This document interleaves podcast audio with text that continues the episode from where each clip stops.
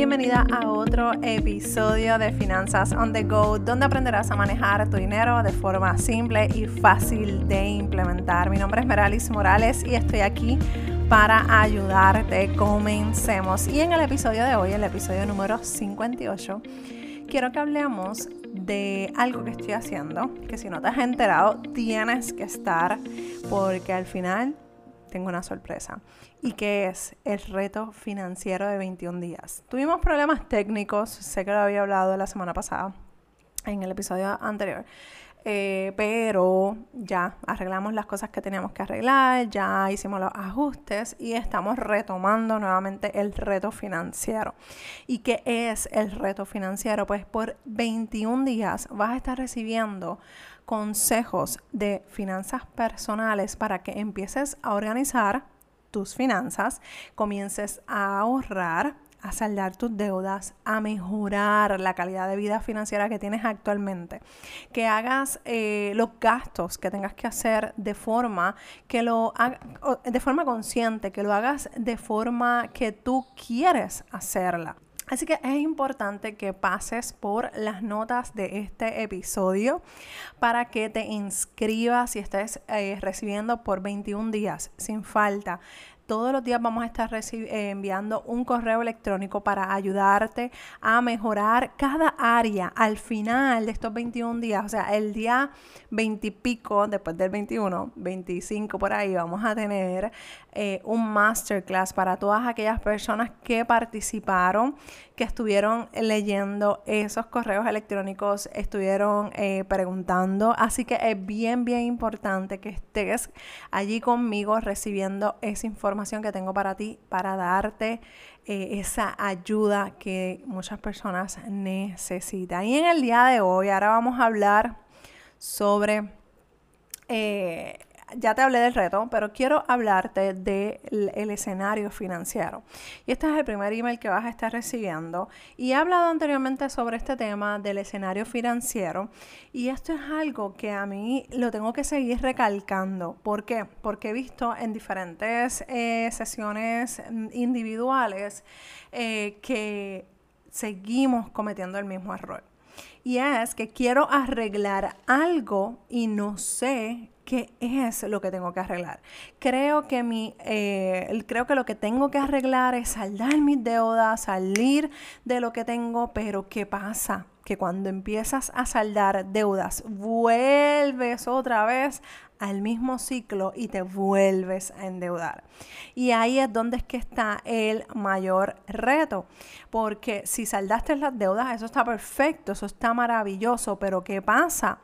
Que si no tienes un plan, y no vas haciendo los ajustes que tienes que hacer para mejorar la calidad de vida financiera que tienes actualmente, vamos a seguir cometiendo esos mismos errores. Así que, ¿qué es lo que necesitamos hacer?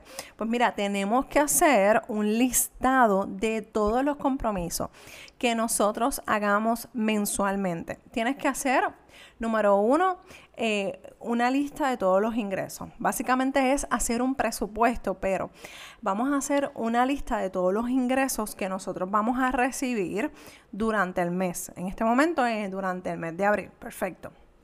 Ya cuando tú tengas esa, ese listado, eh, tú lo vas a poner en la primera parte. Luego vamos a empezar a desarrollar eh, un, un listado de todos los gastos que tengo. Pero a diferencia del presupuesto, lo que vamos a estar haciendo es que vamos a anotar lo que el, o sea, si yo debo a X institución financiera, voy a poner el pago mínimo, Luego de eso voy a poner eh, la cantidad que debo, o sea, el balance que debo y el porciento de interés que le pago a esa deuda. Supongamos que tienes una tarjeta de crédito que le debes 5 mil dólares. Vas a poner el porciento de interés de lo que le debes a la tarjeta de crédito y luego... Eh, ponemos ese, ese balance que le tenemos, o sea, tener esa, esa información.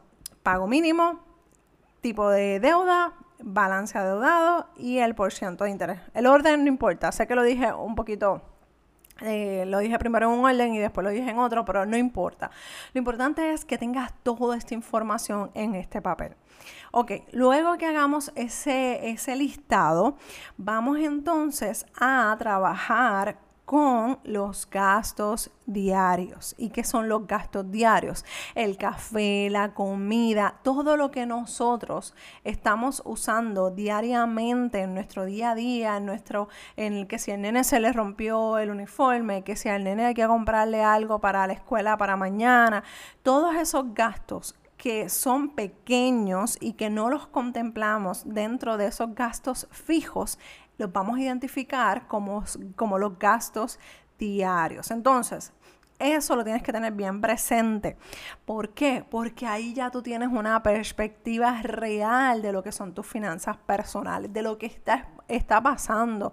Ya luego entonces vamos a empezar a separar eh, por ejemplo, podemos separar cuál va a ser el plan de acción para saldar las deudas, porque ya las vamos a tener todas descifradas.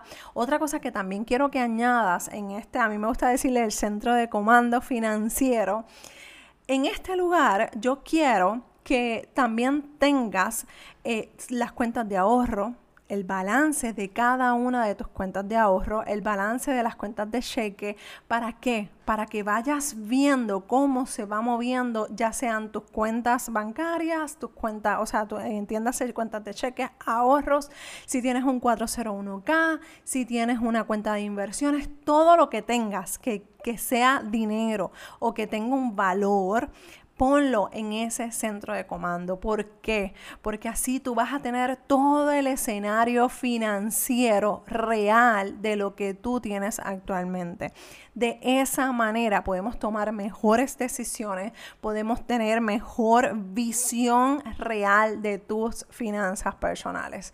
Y esto de verdad que va a ser una gran diferencia. No te compliques la vida, porque me imagino que estarás pensando, ay, pues, Meralis, envíame una una hoja de trabajo para hacer todo eso y que no se me quede nada. No, amiga, amigo que me escuchas, olvídate de las hojas de trabajo. Vamos a enfocarnos en lo simple, en lo sencillo, en tener las cosas, mira, lo más diluida posible, porque entonces empiezo a enviarte una hoja de trabajo en Excel, tú no sabes Excel.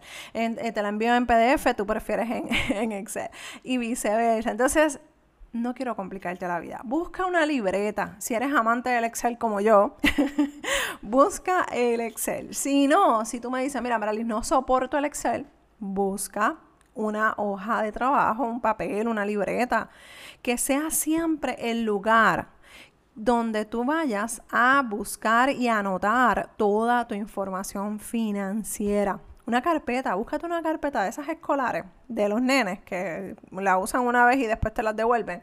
Al final de, eh, las clases, pues búscate esa carpeta y ponte a hacer esa, esa, esa esa carpeta, ese centro de comando financiero que te estoy mencionando y empieza a trabajarlo de forma intencional amiga y amigo que me escuchas, créeme que vas a ver la diferencia.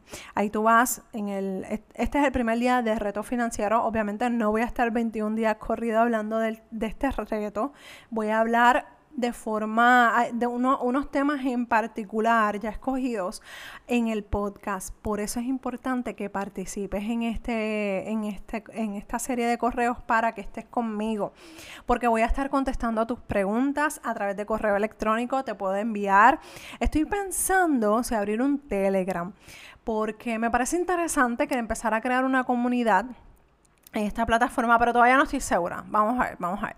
Pero Envíame tu duda, envíame tu pregunta, anótate por favor porque es gratis y la masterclass al final va a ser gratis también. Vamos a estar hablando sobre todos estos 21 días, número uno. Y número dos, también vamos a estar hablando sobre el tema de las compras compulsivas. Por eso quiero llevarte a través de estos 21 días de la mano, creando nuevos hábitos, creando nuevas estrategias, porque no las voy a crear yo por ti, las vas a crear tú, porque yo quiero que tú seas la experta o experto financiero de tus finanzas personales. Así que anótate, busca en las notas de este episodio busca eh, toda la información y recuerda que siempre me vas a conseguir en dudas